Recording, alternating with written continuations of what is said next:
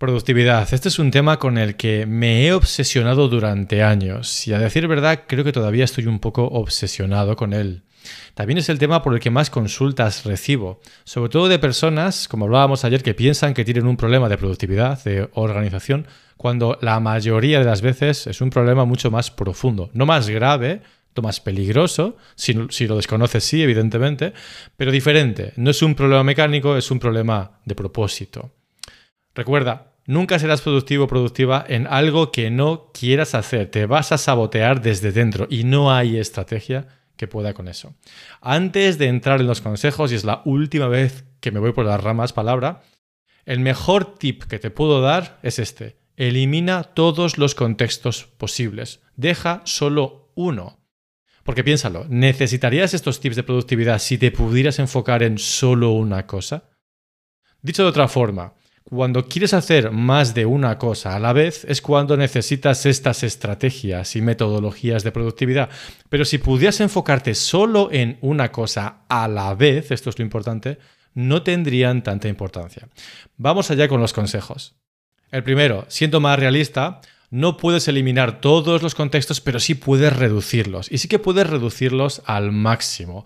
Cada vez que cambias de contexto, de proyecto, por así decirlo, de tarea, de tipología, gastas una energía y la energía es finita, créeme.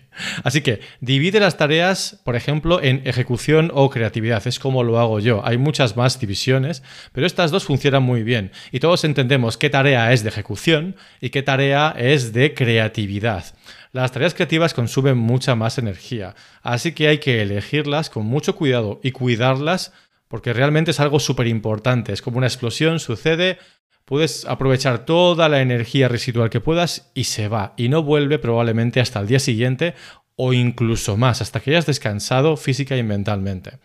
Así que las tareas creativas consumen muchísima energía. Las tareas ejecutivas, por ejemplo, son el correo electrónico, eh, llamadas, cualquier tipo de gestiones. Ambas deben convivir, pero no puedes, o puedes, por supuesto que puedes, así te va, ¿verdad? Pero no debes de mezclarlas.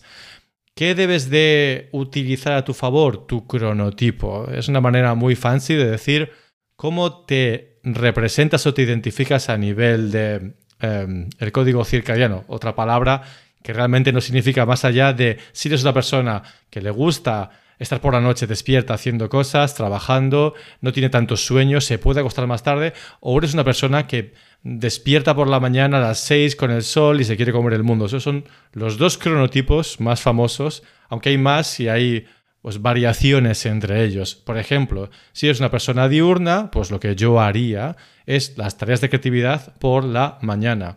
Y el resto del día, sobre todo a partir de la hora de comer, es el primer dip en cuanto a energía, utilizaría tareas de ejecución. Sé que no todo el mundo tiene el lujo de poder elegir esto, pero siempre hay un poquito de poder de decisión. Siempre se puede modificar, aunque sea un poco. Y un 5%, un 15%, un 20% de intención en este diseño se puede multiplicar por 2 y por 3.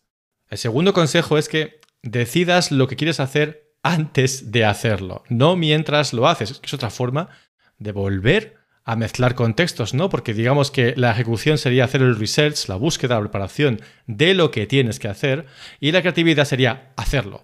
Eh, programar, por ejemplo, dibujar, escribir, lo que sea. Yo, por ejemplo, lo hago la noche anterior, aunque también lo he hecho durante mucho tiempo al comenzar el día. Da igual cuando lo hagas. Pero, por ejemplo, en mi trabajo actual, desarrollador web, hay que hacer una tarea, una feature, lo que sea. Bueno, pues hay que documentarse, generalmente hay que preguntarle a alguien, hay que hacer reuniones. Todo esto que es reactivo se hace antes de la tarea en sí. Y cuando tengas la mayoría de preguntas con su respuesta, tengas un bajo nivel de duda, porque no puedes eliminarla al 100%, entonces empieza la parte creativa, empieza la programación y sabes que tienes la mayoría de información disponible y que es poco probable, aunque no imposible, que tengas que interrumpirte tú mismo para preguntar o para buscar. Ayuda muchísimo el separar de esta forma y tener esa confianza. Y el tercero, aunque podía estar aquí hasta mañana, créeme, comienza el día creando, no consumiendo. Muchas personas comienzan el día en su smartphone, probablemente viendo redes sociales, noticias, etc. Ahora vivo más apartado, pero cuando vivía en una ciudad muchas veces veía a la gente en el transporte público, en la calle, siempre viendo algún diario, algún tipo de generador de noticias, Instagram, TikTok. Nunca los vi leyendo algo quizás un poquito más productivo.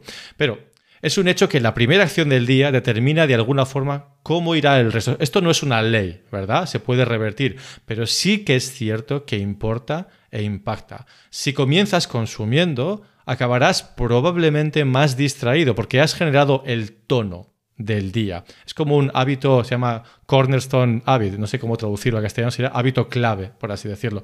En el ejército dicen que se comienza haciendo la cama por una razón muy clara, ¿no? Comienzas con un acto de autodisciplina. Igual podrías hacerlo más tarde, igual podrías descansar un poco más, pero no. Comienzas como diciendo, no, este día va a comenzar como yo quiera. Y una vez más, parece una tontería, pero créeme, no lo es, pruébalo.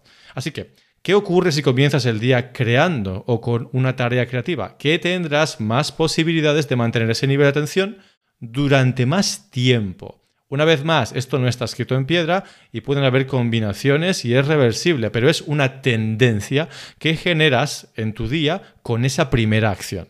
Y termino como empezaba. Todo esto es súper válido y hay muchos más trucos o hacks o consejos que puedes aplicar esto funciona, te lo digo por experiencia propia, pero si falla la base, es decir, que no quieres hacer algo por cualquier razón, ningún sistema de productividad eh, va a hacer ese milagro. Ya puedes buscar, ya puedes preguntar, ya puedes autoengañarte, que te digo por experiencia que no va a funcionar.